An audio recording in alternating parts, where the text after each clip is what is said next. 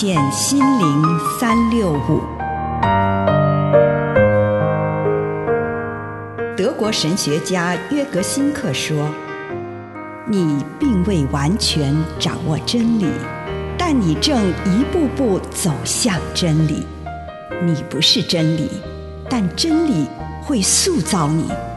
你还没有到达目的地，但你将会依循着耶稣的脚踪。”抵达终点，并且有一天，你将会说：“一切都很好。”这是真的。上帝感谢你，让一切都美好。愿我们每一天都以诚实遇见上帝，遇见他人，遇见自己。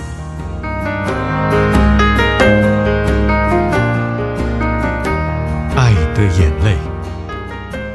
约翰福音十一章三十五节，耶稣哭了。耶稣为他的朋友拉撒路的死而哭。耶稣看到玛利亚为他的兄弟而哭，也看到他的朋友跟着哭，他心里非常悲伤，深深的激动。耶稣哭了。这是为朋友之死所留下的悲伤之泪，也是为这网友的姐妹所留下的同情之泪。这泪水显示出他对拉撒路的爱。耶稣完全不掩饰他的感受，他完完全全是一个人，他经历这悲伤的痛苦，不因有唤醒拉撒路的希望而跳过这个痛苦。虽然耶稣和天父有亲密的关系，但他仍然因为失去这位朋友而感到伤痛。悲伤通常交夹着痛苦和愤怒的情绪。这个时候，耶稣感受到这两种情绪。这些泪水不只是悲伤的泪，也是无力和愤怒的泪。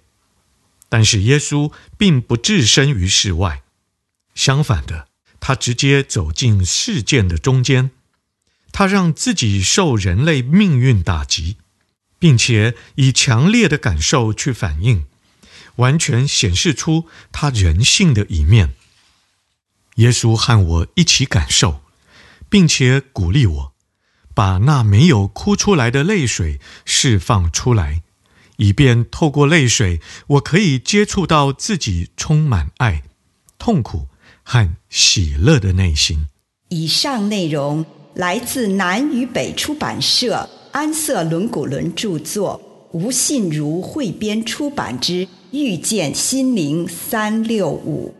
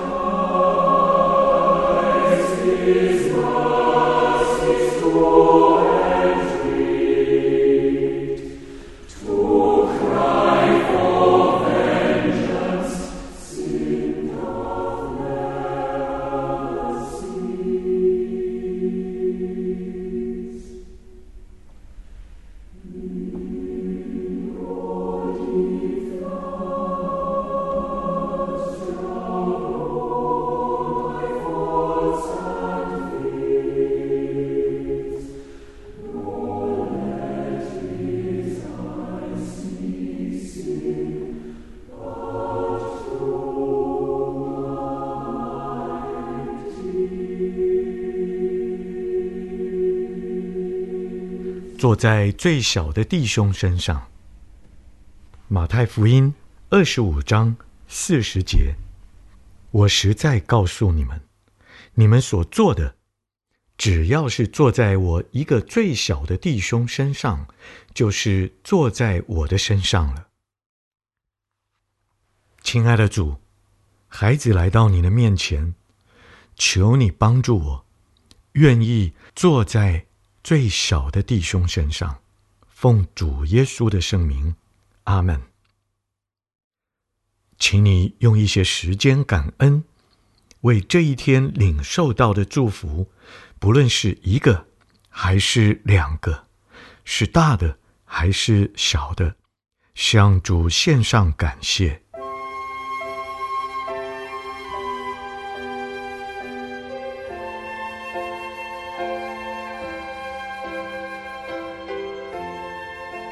请你问问主，今天遇见的所有人中，谁是最被边缘化、最脆弱，或者是你最难与他相处的人？在想象中，重演一次与这人相遇的时刻。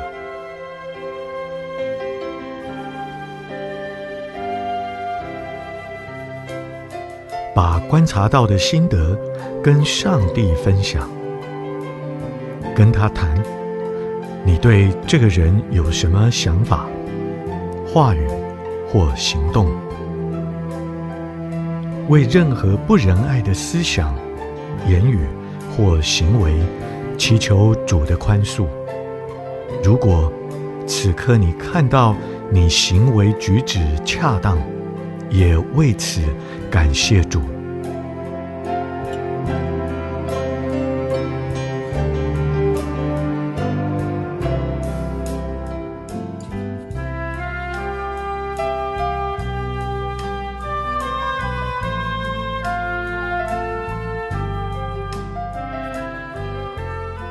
问问主，主啊，当你看到这个人的时候，你看到了什么？关于这个人，主，你有什么话要对我说的？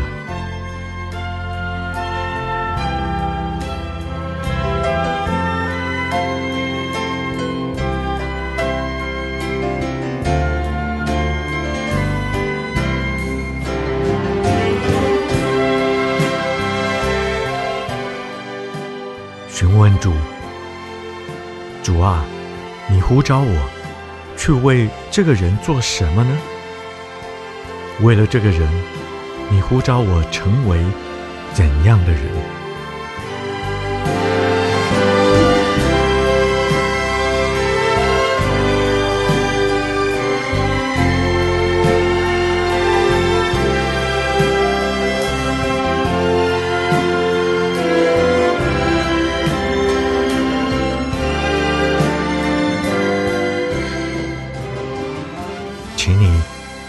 具体的、更确切的、更专注的来问主啊，如果明天我受你的差遣去为这个人做什么事，或是为他成为什么样的人，那会是什么？求主赐给你可以有落实的能力。